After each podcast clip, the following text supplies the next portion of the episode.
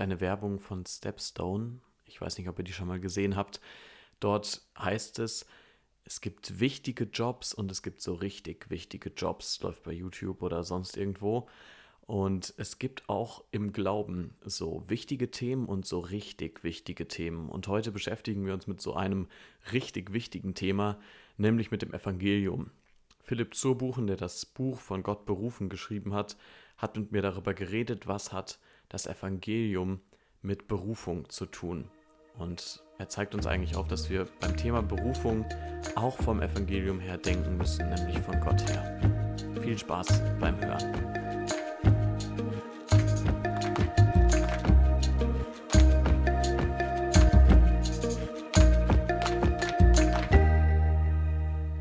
kommen wir noch zu einem der wichtigsten Kapitel überhaupt ja, vom Buch. Ja. Ähm, Berufung und das Evangelium. Was hat Berufung mit dem Evangelium zu tun? Also es klang schon ein paar Mal an. Ähm, kannst du es erstmal grundsätzlich irgendwie erklären? Ich glaube, es ist vielleicht wichtig, du gibst es ja auch in dem Buch ähm, als Grundlage erstmal eine Definition, was ist das Evangelium überhaupt? Weil ich meine, wenn man da von unterschiedlichen Standpunkten ausgeht und sagt, ja, das Evangelium äh, ist irgendwie unterschiedlich verstanden, dann kann man auch nicht mit Berufung das verknüpfen. Also was ist das Evangelium? Wie würdest du es kurz zusammenfassen? Was heißt kurz? So kurz wie nötig. Äh, so oh, ja, okay, das ist schwierig. Also es, ich, ich denke, wenn ich jetzt eine Person zusammenfassen würde, würde ich mhm. auch die Person erstmal kennenlernen wollen. Und, und das Evangelium ist nicht, besteht nicht aus vier Punkten, die du wissen musst. Ja. Also da willst du auch, denke ich, sehr mitgehen. Ja. Ähm, für, für mich ist es eine Herausforderung, wer ist die Person vor mir, was braucht er gerade. Mhm. Jesus hat völlig unterschiedlich mit unterschiedlichen Menschen geredet. Ähm, aber ich denke, man könnte sagen, grundsätzlich ist das Erste, was wir verstehen müssen im Evangelium, ist, dass es einen Gott gibt, der persönlich ist und der der alle Autorität inne hat, der ein Gesetz vorgegeben hat, seinen Willen offenbart hat, der Schöpfer ist und der einen Anspruch auf mein Leben hat. Im Sinne von, dass ich verantwortlich bin und mich verantworten werde müssen hm. für alles, was ich tue vor ihm. Und wenn wir da nicht beginnen, dann haben wir kein Evangelium. Das ist, ja. ich denke, das ist das, das, das Wichtige, auch, auch dann, was damit zusammenhängt, ist, dass Gott einen Menschen bestimmt hat, nämlich Jesus Christus, zu richten und den Tag festgelegt hat und sein Gericht quasi, sein Reich anbrechen wird und damit auch das Gericht anbrechen wird. Mhm. Und, und dieses perfekte, dieses, dieses exzellente, die, die Exzellenz Gottes, wird in seinem Richten offensichtlich werden mhm. und seine Gerechtigkeit. Und, und da müssen wir beginnen bei einem, bei einem Gott, der, der in sich selbst ähm, der Gerechtigkeit quasi mit seinem Wert definiert. Also der wertvoll ist, der, der, wo das ganze Universum nichts taugt, mit ihm zu vergleichen. Und alle Menschen, sagt Jesaja im Kapitel 40, ähm, sind wie ein, ein Tropfen Wasser vor ihm. Mhm. Und dieser Gott bestimmt einfach, was richtig und falsch ist. Und dieser Gott bestimmt, was Berufung ist und was nicht. Und was sein Wille ist und was nicht. Und damit verbunden, dass jeder Mensch letztlich die Frechheit hat zu sagen, ich will nicht. Oder ich, ich bin selber König und ich bin selber mein, mein Schöpfer. Ich erschaffe mir eine eigene Welt, in der das und das und das und das richtig ist. Mhm. Und, ähm, und letztlich ähm, müssen wir sehen, dass Gott recht hat. Und ähm, also Jesaja 28, da beschreibt Jesaja auch so, wie, wie Gott handelt und wie er das Evangelium erklärt sozusagen. Und Jesaja beschreibt es mit, mit dem Bild eines, eines Farmers quasi, eines, eines Bauern, der zuerst pflügt und in diesem Boden aufbricht und, und pflügt und erst dann sät eben. Und Gott muss mit seinem Gesetz und mit seinen Forderungen auch im Gesetz mit, mit der Realität seiner Autorität und seines Richtens auch, muss er uns vorbereiten. Und das, ist, das macht im Wesentlichen das Alte Testament, Neue, Neue Testament auch, aber das Alte Testament bereitet uns vor und lässt uns merken, wir brauchen einen Retter. Mhm. Und wir brauchen eine Person, die wirklich Berufung gelebt hat. Und die, die unsere Unfähigkeit, weil wir in unserem Wollen gefangen sind, wir wollen Gott nicht gehorchen. Wir, wir, Paulus sagt sogar, wir hassen Gott. Ja. Ähm, da ist keiner, der Gott sucht. Im Römer 3, Vers 11, glaube ich, oder 10. Mhm. Ähm, keiner, der ihn sucht. Und wir stehen als unfähige Menschen vor diesem heiligen Gott und vor seinem Gericht. Und, und das sollte uns dahin bringen, dass wir merken, wir brauchen einen Retter. Ähm, wir brauchen einen, der quasi in den Riss steht. Sagten die Propheten im Alten Testament, der, der zwischen Gott und uns verhandelt und Frieden schließt. Und letztlich der, der uns rechtfertigen muss, äh, wenn wir irgendwie Hoffnung haben wollen. Und, und da, da setzt Jesus an und da beginnt die Geschichte mit Jesus, dass Jesus Mensch wird und ein, ein Gottmensch ist und sich als Gottmensch erweist in seinen Wunden, in seiner Auferstehung. Und dass dieser Mensch ein perfektes Leben lebt, in Gottes Willen, ihm untergeordnet, unter dem Willen des Vaters und stirbt und unsere Missestaten sühnt, also die Bibel nennt das Sühnung, ihm dieses stellvertretende Tod auf sich nimmt damit wir Christi Gerechtigkeit werden in ihm. Also ja. er schenkt, also es ist ein, ein, ein symmetrischer Tausch quasi. Unsere Ungerechtigkeit wird auf Jesus platziert und er nimmt die Strafe dafür. Und Jesus gibt uns seine makellose Gerechtigkeit. Und, und in dieser makellosen Gerechtigkeit vor Gott, Gott, das ist ein, ja, ein, quasi ein, ein juristischer Entscheid Gottes, dass er uns als gerecht sehen will. Ähm, er hat am Kreuz gezeigt, was die Konsequenz wäre für jedes Leben, ja. äh, was gegen ihn geht. Seinen Zorn offenbart. Ähm, und, und jetzt geht das Evangelium, die gute Botschaft. Evangelium heißt ja gute Botschaft. Die, die, die Idee, was da manchmal, oder der, der Gedanke, was dahinter ist, ist eben dieses, dieses Verkünden. Mhm. Ähm, auch im, im Alten Testament stark, also wie ein Mensch, der zurückkommt und verkündet, dass die Schlacht gewonnen ist. Mhm. Also Evangelium hat damit zu tun, dass Gott eben die Schlacht gewonnen hat und dass Gott Retter ist und dass Gott Könner ist und so weiter. Und, und das geht so weit, dass es in unser Leben jetzt reinkommt und Gott uns beginnt auch zu heiligen. Also ich habe das im Buch mit so zwei Hürden verglichen. Die eine Hürde mhm. ist eben diese ähm, wir bräuchten eigentlich Gericht und Bestrafung. Und diese Hürde hat Jesus für uns überwunden. Aber auch die zweite Hürde der Unfähigkeit, die beginnt er in uns schon in unserem Leben zu überwinden. Ja. Und, und er schenkt uns durch, das ist mit in seinem Tod drin enthalten, mit, mit in, darin, dass Gott seinen Sohn gibt, dass der Vater seinen Sohn hingibt, ähm, ist auch diese Herzenveränderung mit erkauft worden. Also ja. seine Kinder sein Gesetz auf ihrem Herz eingeschrieben bekommen. Und letztlich ist das Berufung Leben. Also dieses veränderte Herz, dieses Wirken Gottes an uns und seine Kraft in unserem Leben, das ist Berufung. Und das hilft uns auch dann zu verstehen, okay, bei Berufung geht es wirklich nicht so sehr darum, was ich für Gott tun muss. Mhm. Sondern Berufung, da geht es zentral und immer wieder, und da müssen wir immer wieder zurückkommen, glaube ich, da muss ich immer wieder zurückkommen. Wenn ich denke, wenn ich mir einbilde, ich tue Dinge für Gott. Mhm. Oder Gott braucht mich. Oder irgendwie in die Richtung. Mhm. Ja. Berufung ist vor allem Gottes Gnade, seine, seine vergangene Gnade am, am, am Kreuz und in seiner Erwählung, ähm, seine Tag für Tag Gnade, die er an mir zeigt.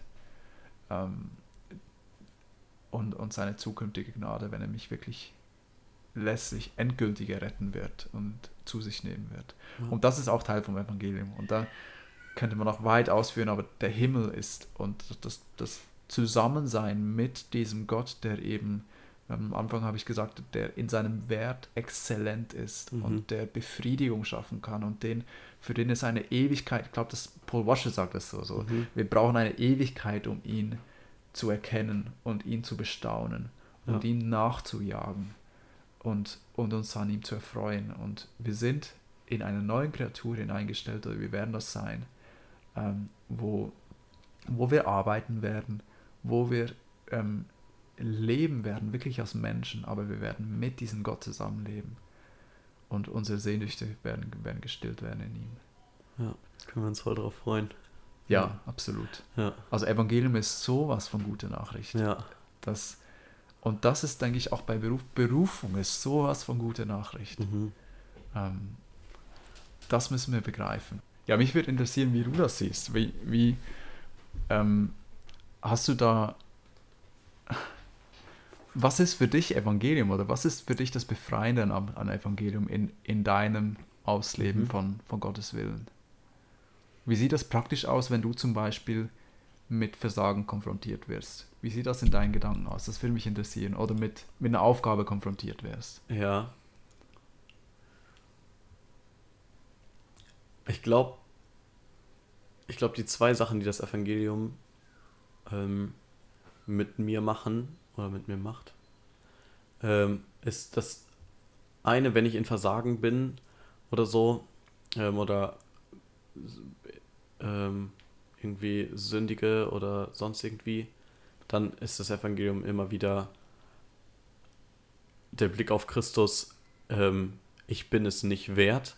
Also egal, selbst wenn ich nicht versagt hätte, selbst wenn ich nicht Mhm. sündigen würde, ähm, bin ich es so oder so niemals wert, vor Gott zu kommen. Und die andere Sache, ich darf trotzdem vor Gott kommen, ähm, weil er Sünder rettet und ich ein Sünder bin ähm, und das und er meinen Blick auf ihn richtet. Also allein schon dahin zu kommen, zu überhaupt erkennen zu dürfen, ich habe dort und dort versagt ähm, und ich habe dort auf, mehr auf mich geachtet als auf Gott, ähm, was in Mhm. wahrscheinlich allen Situationen meines Lebens so ist, ähm, dann sehen zu dürfen, ähm, er beruft mich, er ruft mich erstmal heraus aus meinem eigenen, aus meiner eigenen Selbstverwirklichung, aus meinem eigenen Denken, ich selbst wär's, ähm, und gibt mir den Blick darauf, dass nur er es ist, ähm, befreit mich auf der einen Seite davon, selbst mich selbst zu retten, Hm. ähm, und gibt mir auf der anderen Seite die, die absolute Sicherheit, äh, bei ihm bin ich richtig. Also nicht nur, nicht nur die Befreiung daraus, ah, ich muss mich nicht selbst retten, sondern auch, ah, es, gibt, es gibt etwas, wofür es sich lohnt zu leben. Also, Hm. weil sonst äh, würde ich auch, also wenn, wenn ich diese Perspektive nicht habe, dann ist das ganze Leben sinnlos. Hm. Also ähm, deswegen ist das auch die einzige Berufung, die man haben kann, heilig zu leben. Ähm, weil alle anderen Berufungen führen halt ins Nichts. Also Berufungen in Anführungs- und Schlusszeichen. Ne? Hm. Oder alle anderen Wege, wie auch immer man das beschreiben will. So. Ich glaube, der Blick weg von mir auf Gott ähm, immer wieder umzukehren äh, und das überhaupt zu dürfen. Ja. Und umzukehren meinst du auch eine, eine Kurskorrektur im Sinne von, dass du dich, dich Gott unterordnest, auch in deinem Tun, in deinem, Ja, in deinem, ja. ja. Eben, ähm, ich glaube, Tim Keller beschreibt das immer von diesem, ich schaue weg äh, oder ich wende mich ab von etwas Schlechtem und wende mich etwas Gutem zu. Hm. Also äh, das auch als Heiligung zu verstehen. Hm. Ne? Immer dieses Wegwenden von den Dingen, die Gott nicht gefallen. Und das ist meistens von mir selber äh, oder auf meine eigenen Ziele und Wünsche fokussiert zu sein. Ja. Und sich hinzuwenden zu dem, was gut ist und was Gott gefällig ist, sozusagen. Und das nicht als etwas zu sehen, was mich einschränkt, also, sondern als etwas zu sehen, was das Beste ist für Mhm. mich. Hm. Also, und nicht äh, das Beste ist, damit ich mich selbst verwirkliche, sondern weil, weil Gott es so sagt und weil, weil ich mich auf Gott ausrichten darf. Also ich meine, was gibt es Schöneres? So, Hm. Ja. also, weil, ja, er der Einzige ist. Also es, es gibt viele Beispiele von Menschen, die Berufung in Anführungszeichen leben wollen Hm. und wirklich auch biblische Befehle befolgen wollen, aber irgendwie ohne das Evangelium. Mhm. Und das sind immer, das sind Menschen, die mir so leid tun. Hm. Also, ich würde sagen, ich habe das auch ein Stück weit erlebt in meinem Leben, aber also jetzt nicht im Sinne von, die tun mir leid, die sind ja so, die wissen noch gar nichts und so weiter. Mhm. Ähm, aber das ist wirklich eine, eigentlich eine schreckliche Position, wo man drin sein kann. Ich hatte das Vorrecht, jemanden zu begleiten, äh, wo eben das das Problem war. Also er, er sah irgendwie Gottes Ruf an sein Leben heilig zu sein. Hm. Und er sah auch, dass es ein Herzensanliegen sein muss, Gottesdienst. Und er sah aber auch seine letztlich, ähm, dass er immer wieder versagt. Ähm, und wollte es aber nicht wahrhaben. Wollte Jesus, er hat sich immer wieder für Jesus entschieden. Hat Mhm. immer wieder, und ich glaube, da da sind unsere Gemeinden voll davon, von, Ja. von solchen Menschen, die, die auf, ein Stück weit ja aufrichtig sind und, und wirklich das wirklich leben wollen, wovon die Bibel erzählt. Und sie sehen das Leben eines Paulus, eines Petrus und sie sind, sie versagen, sie sind so mit ihrem eigenen Versagen konfrontiert. Mhm. Und sie, sie beginnen Gott die Schuld dafür zu geben. Das ist nicht, das ist nicht, wieso funktioniert es bei mir nicht? Hm. Und, und da, ich glaube, das zeigt einfach, wo wir enden können, wenn Evangelium für uns nicht Berufung ist. Mhm. Oder Berufung nicht Evangelium ist. Ähm, weil Berufung ist etwas, Gott holt uns in unserem Versagen ab. Und für, für, für uns, wir haben sehr viel ähm, mit diesem Hilfesuchenden, sehr viel über Römer 4 geredet. Und ich Mhm. glaube, das, das beschreibt so das Denken eines, eines Menschen, der Berufung leben möchte. Nämlich das Denken von Abraham und von David. Und Abraham, der an den glaubte, der die Gottlosen rechtfertigt. Und die Gottlosen sind wir. Und wir glauben aber an einen, der das Nichtseiende beruft, als wäre, oder ruft, als wäre es da, quasi. Und das ähm, quasi, da nimmt er das Beispiel von Sarah, die ja schon tot war für Kinder, quasi nicht mehr Kinder kriegen konnte, aber trotzdem dann den Isaac geboren hat. Und, äh, und das ist, das ist die, ich finde, das ist die zentrale, ähm, ich glaube, es gibt viele Menschen, die brauchen eine Auf, das Aufrüttelnde, dass sie merken, dass sie nicht Gottes Geboten gehorchen, dass sie ihre eigene Berufung gebastelt haben und darin ihre Sicherheit suchen. Und es ist gut, wenn diese Menschen merken, was ist eigentlich der, ähm, also we- wenn wir diese Person sind, dann müssen wir merken, was ist Gottes Ruf an mich, was ist wirklich heilig sein. Und dann müssen wir aber zum Evangelium fliehen und sehen, wir, wir packen es nicht, wir schaffen es nicht, keinen einzigen Moment ne, wie, Mhm. äh, unseres Lebens. Ja. Und wir brauchen einen Gott, der die Gottlosen rechtfertigt und der uns immer wieder aus unserem eigenen Tod herausruft Ja. und befähigt. Ja. So bei mir, ähm, gerade im Teenie-Alter, ich glaube, ich würde sagen, bevor ich das Evangelium ähm, wirklich verstanden habe, wenn man das so sagen kann, ähm, dass ich mich oft bekehrt habe. Also Ja. ne, dieses Ja. äh, und dann auch oh, habe ich es jetzt wirklich mit ganzem Herzen gemacht und Mhm. wirklich so 100% jetzt Ja. mein Leben Gott gegeben sozusagen. Und dann, als ich das verstehen durfte, ähm, eben, dass Gott Sünder rettet ähm, und dass es noch nicht mal auf meinen, ähm, meinen festen Glauben ankommt, sozusagen, ne? also, Ja. sondern dass es auf Jesus allein ankommt, ähm, auf Gott allein ankommt, äh, das war das Befreiendste überhaupt und ich glaube, das ist ja das, was eigentlich Paulus dann auch in, im Römerbrief in den ersten fünf Kapiteln irgendwie ausführt und wo er dann äh, in Römer 6 oder Römer 5 am Ende äh, sagen muss, heißt es jetzt, wir sollen sündigen, so ungefähr, weil es erstmal so befreiend ist. Mhm. Ähm, und eben das Evangelium eigentlich beides uns von beiden Seiten wegbringt. So Mhm. uns auf der einen Seite dahin führt, zu erkennen, wir sind vollkommene Sünder und wir haben keine Chance vor Gott zu bestehen, aber dann nicht dabei stehen zu bleiben, sondern und Gott rettet genau diese Sünder. Mhm. Und ähm, du kannst nichts dazu, tun, du kannst es nicht, du bist tot, äh, aber Gott rettet so und auf ihn darfst du vertrauen und wenn, wenn uns Gott dafür die Augen öffnet, es gibt nichts Besseres. So. Ja. Ja. Ja. ja, das ist, ich finde, das trifft, das, das ist das Anliegen eigentlich des Buches auch. Mhm. Also nicht unbedingt neue Methoden, wie du Gottes Willen herausfindest für dein Leben oder Ja. wie auch immer. Also die, die Behauptung in dem Buch ist wirklich, dass wir in einer Christenheit leben, wo es wenig Berufung gibt und wenig evangeliumzentriertes Denken.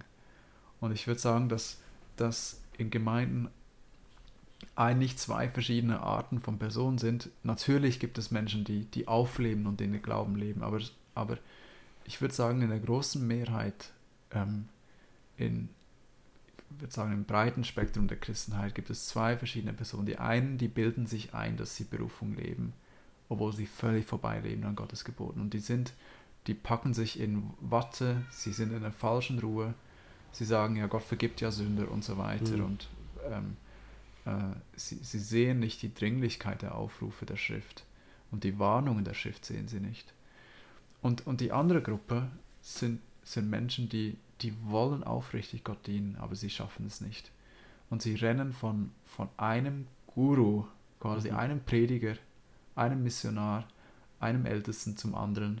Und die beten dann mit ihnen wieder neues ja, Übergabegebet. Mhm. Sie kriegen ein paar hilfreiche Tipps mit zur Nachfolge, in Anführungs- und Schlusszeichen. Ja. Und sie, sie, ja, in, in ihren Augen wird Jesus immer mehr zu einem fordernden, ja, einen harten Gott. Ja. Ähm, und, und das ist das Anliegen des Buches, dass Menschen, dass wir wirklich konfrontiert werden mit dem Ruf Gottes und mit der Dringlichkeit und dem, der Unerreichbarkeit des Rufes Gottes, denen wir wirklich verantwortlich sind, nachzukommen. Also das ist Ja. das Schlimme. Es ist ja nicht nur, dass Gott sagt, ja, das ist theoretisch mein Ruf, aber ich fordere das nicht von euch. Er fordert das von uns. Ja. Ähm, in Androhung von ewigem Leben und ewigem Tod. Aber er überwindet diese zwei Hürden auch für uns. Und, und, und das ist mein Anliegen, dass Menschen, ja, also dass, dass wir neu auf das Evangelium fokussieren.